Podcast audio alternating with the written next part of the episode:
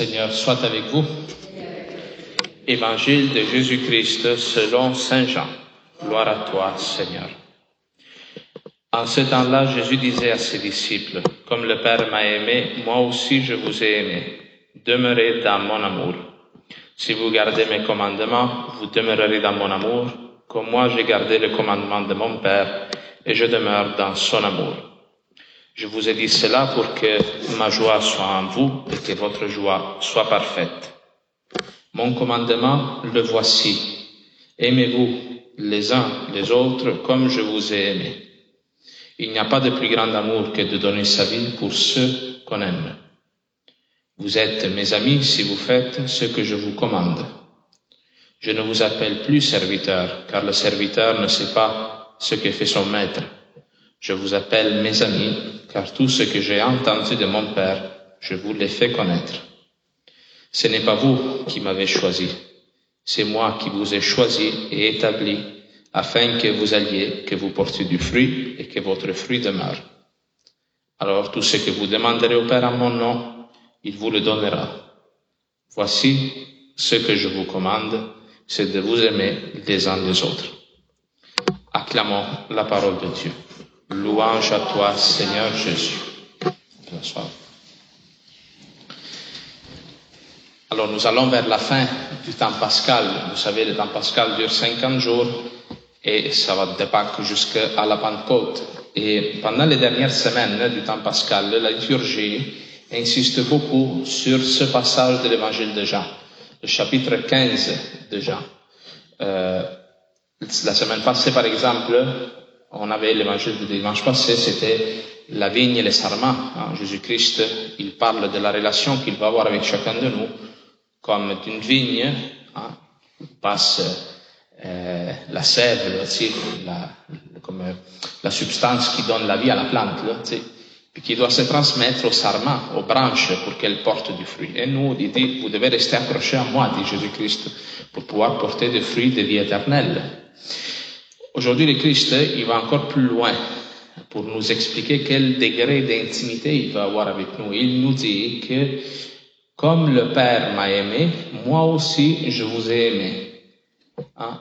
Comme Dieu le Père à l'intérieur de la Trinité aime le Fils, de cette manière-là, le Fils veut nous aimer à nous. Hein? Il y avait les pères de l'Église les premiers évêques de l'histoire de l'Église, souvent ils parlaient de la Trinité, du Père, du Fils et du Saint-Esprit, comme étant une relation d'amour.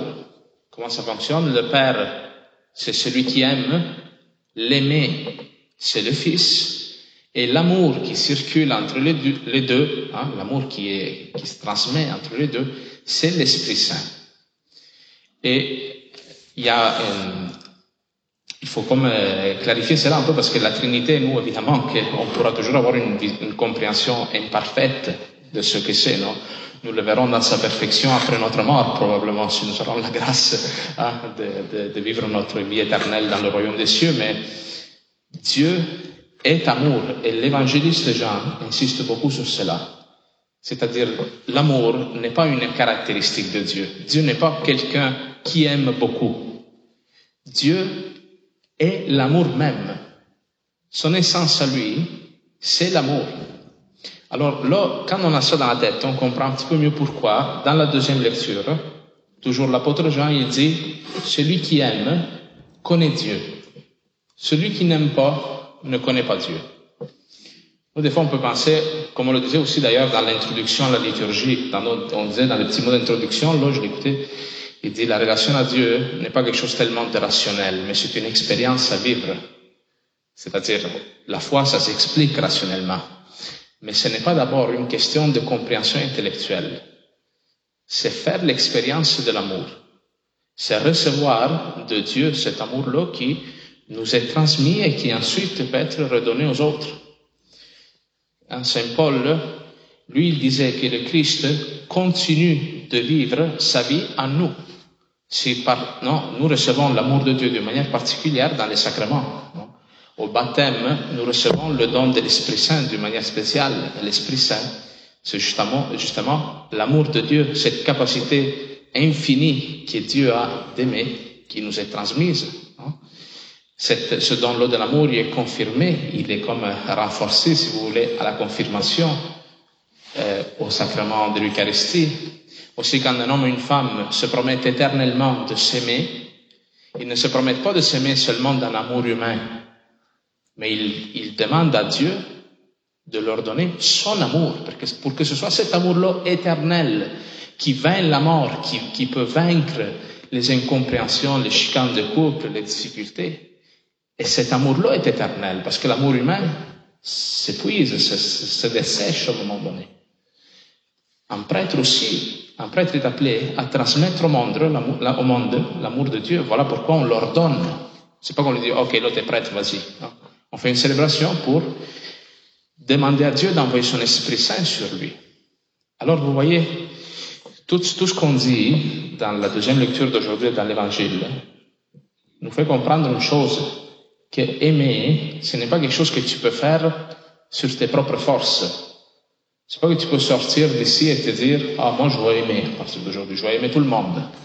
Même mon voisin, là, tu sais, qui commence à, il commence à élargir sa clôture, là, puis il vient prendre du terrain dans ma, dans ma cour, là, je vais l'aimer lui aussi, là. Mon boss, là, qui me manque de respect au travail puis qui profite de ma disponibilité, je vais l'aimer lui, là, là. Hein? Ma femme qui, qui, qui, qui, qui est jamais contente, là, tu sais. Mon mari qui s'en fout de moi, je vais l'aimer.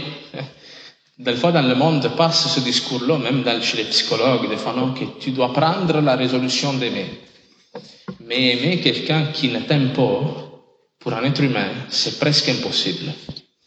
Voilà pourquoi nous sommes ici aujourd'hui à supplier Dieu de nous donner son amour. Son amour qui est plus grand que nos imperfections, qui est plus grand que nos péchés. Et quand nous recevons cet amour-là, nous pouvons mettre en pratique ce que Jean dit. Bien-aimés, aimez, aimons-nous, aimons-nous entre nous ici, les uns les autres, puisque l'amour vient de Dieu. Nous n'avons pas l'amour en nous, nous devons le recevoir. Si nous ne recevons pas l'amour, nous ne pouvons aimer personne.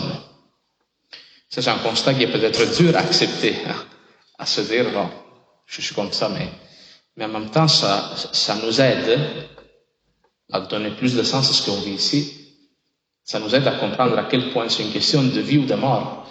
Ici, d'être à la messe, d'être en relation avec Dieu et d'attendre de lui qu'il nous donne tout, qu'il nous donne tout ce qu'il nous faut pour être heureux. Parce qu'ultimement aussi, comme le dit Jésus-Christ dans l'Évangile, tout ce qu'on fait ici, c'est pour être heureux, pour bien vivre, hein, pour que nous puissions nous sortir aussi de nous-mêmes, de nos petites préoccupations et avoir un cœur universel ça, c'est l'expérience qu'ont fait tant de saints. Moi, je pense souvent à, Charles de Foucault. Je sais pas vous connaissez un peu l'histoire de Charles de Foucault. C'est, en fait, c'est lui, c'est ça. c'est un homme qui, à un moment donné, il a pris la décision, inspiré par l'Esprit Saint, évidemment, de devenir frère et sœur des musulmans. Imaginez-vous, hein, au début du XXe siècle. Il est allé vivre tout seul dans un petit village au milieu du Sahara, avec des bédouins, sans essayer de les convertir. Mais seulement, en ayant de l'amour pour eux, en témoignant une proximité, un intérêt envers eux. Dans toute sa vie, Jean-Charles de Foucault, il n'a pas produit de conversion, il n'y a pas, mais il y a juste eu cette, cette, euh, ce désir de se rendre disponible à ces personnes-là parce qu'il savait que Dieu aimait ces gens-là. Alors ça, c'est quelque chose qui, ça, c'est être saint, dans le fond. Recevoir de Dieu euh, la joie, l'amour, la disponibilité, la compatissance, mais aussi croire que le Christ continue sa vie à travers toi. Le Christ vivant dans le ciel et le Christ se montre dans le monde à travers ta vie à toi. Est-ce que tu le crois cela? Que le Christ vit dans ton quotidien? Parce que si tu rentres dans cette optique-là, même lorsque tu vis des souffrances, des maladies, des épreuves, Tu crois que le Christ, dans ta souffrance, continue de vivre sa passion qui sauve le monde. Et c'est là, hein, même des saints comme Jean-Paul II, par exemple, il parlait de, la croix, des souffrances, lui parlait en particulier des maladies, comme étant une occasion de collaborer à l'œuvre de Dieu qui sauve le monde par les souffrances de son Fils sur la croix.